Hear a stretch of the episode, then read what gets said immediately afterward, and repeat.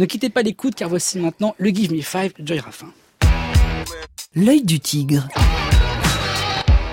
Rebonsoir Joy. Rebonsoir Colin, rebonsoir à tous. Alors que trouve-t-on ce soir dans ce Give Me Five? Eh bien sans conteste ce soir je dois commencer par un immense big up et Céline ne me contredira pas au magazine L'équipe qui après France Football il y a quelques jours met en une deux sportifs en train de s'embrasser et cette fois il ne s'agit pas d'une œuvre d'art et de footballeur mais d'une photo de deux joueurs de water polo. Alors pourquoi du water polo? Il faudra attendre mon conseil culturel et la fin de ma chronique pour le savoir. Très bien. Voilà, mais l'équipe s'engage contre l'homophobie, hein, pas récente mais incessante malheureusement, dans le sport en revenant notamment sur l'histoire du footballeur britannique et noir Justinius Sonu Fachanou, premier footballeur professionnel à avoir déclaré en une du Sun je suis gay.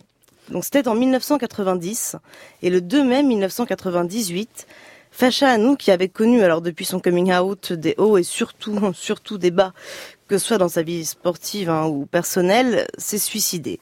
Il avait 37 ans.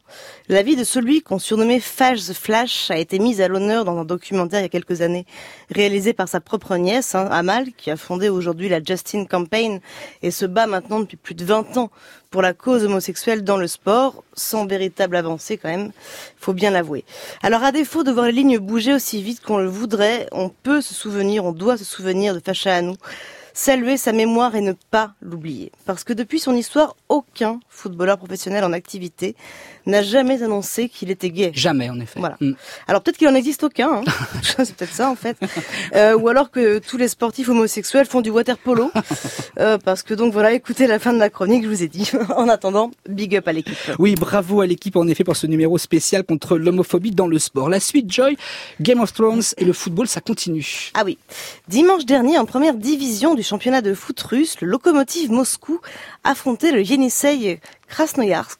Et à cette occasion, les ultras du club ont eu l'idée assez dingue de créer un tifo sur lequel apparaît un homme déguisé en Night King, donc l'un des personnages principaux hein, de la série Game of Thrones.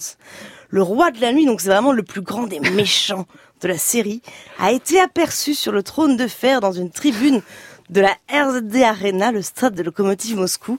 C'était assez flippant, mais vraiment regardez les images, hein. mais visiblement payant, puisque l'homme déguisé, hein, donc il a fait tout le match comme ça, l'homme déguisé en roi de la nuit a permis au club moscovite de, battre le FC Yenisei de buts à un. Eh oui, Night King, le roi de la nuit.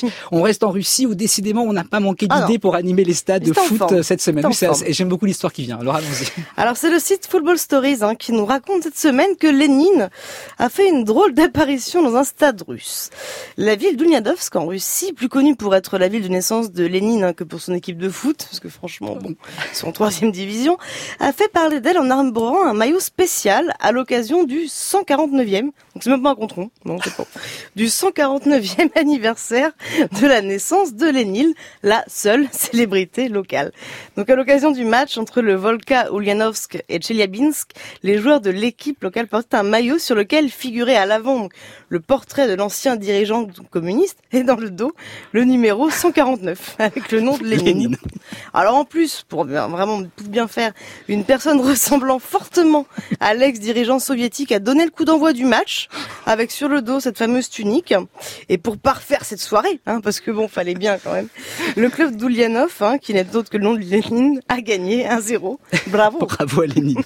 Et sinon, sport et culture, un nouveau prix vient d'être créé et ça te réjouit. Ouais, voilà, juste pour vous dire que le premier prix Bulle et Sport récompensant, vous vous en seriez douté, une BD consacrée au sport vient d'être décernée à l'album de Ruben Enricon et Manolo Caro, El Boxeador, paru aux éditions du Long Bec. Voilà, El Boxeador, c'est un album concept qui est vraiment sublime, qui est très beau, qui peut se lire en fait depuis le début ou depuis la fin, parce que le climax de la BD, il se trouve au centre du livre. C'est là qu'il y a le combat, voilà, qui va opposer les deux boxeurs sur le ring. C'est assez original. Donc on est content du palmarès et on est content tout simplement que ce prix existe désormais. Et alors, pour finir, Joy, outre El Boxeador, qu'il faut lire évidemment, Mhm, ton sûr. conseil culturel du jour, on t'écoute. Eh bien, je vous en parle depuis le début de cette chronique. Cette semaine, allez au cinéma voir des hommes en slip de bain. Et alors non, il s'agit pas du grand bain. Voilà, vraiment. C'est mieux. C'est Je vous mieux. le dis, c'est Mais mieux. c'est mieux, c'est mieux. Mm. Allez voir Les crevettes pailletées de Cédric Le Gallo. La bande-annonce se passe de mots. Excusez-moi, c'est c'est ici l'association homosexuelle pour l'intégration, la tolérance et le, le respect dans le water polo. On ressemble à une bande de PD Je sais pas, non Et voici Vous avez rencontré notre nouveau coach Vous le reconnaissez pas Mathias Le Goff, champion du monde d'homophobie. Bon, allez, vas-y, lâche-moi le cul, et toi, arrête la caméra, c'est bon. Il a donc été décidé de conditionner la participation de Mathias Le Goff au prochain championnat du monde à une mission d'intérêt général au sein d'une association sportive homosexuelle. 3, 4, on va vous décortiquer, on est les crevettes Il aura la responsabilité d'entraîner pendant trois mois Vous allez faire 200 mètres en rétropédalage, ça va vous calmer. C'est toi la rétropédale avant de les conduire en Croatie aux Gay Games. C'est quoi les Gay Games? C'est comme les JO, en moins chiant, avec que des beaux mecs. Et le nom, vous avez trouvé ça comment? Dans la crevette, le meilleur c'est la queue. Et puis avec des paillettes, c'est encore mieux. D'accord. Et voilà. Non mais vraiment c'est super.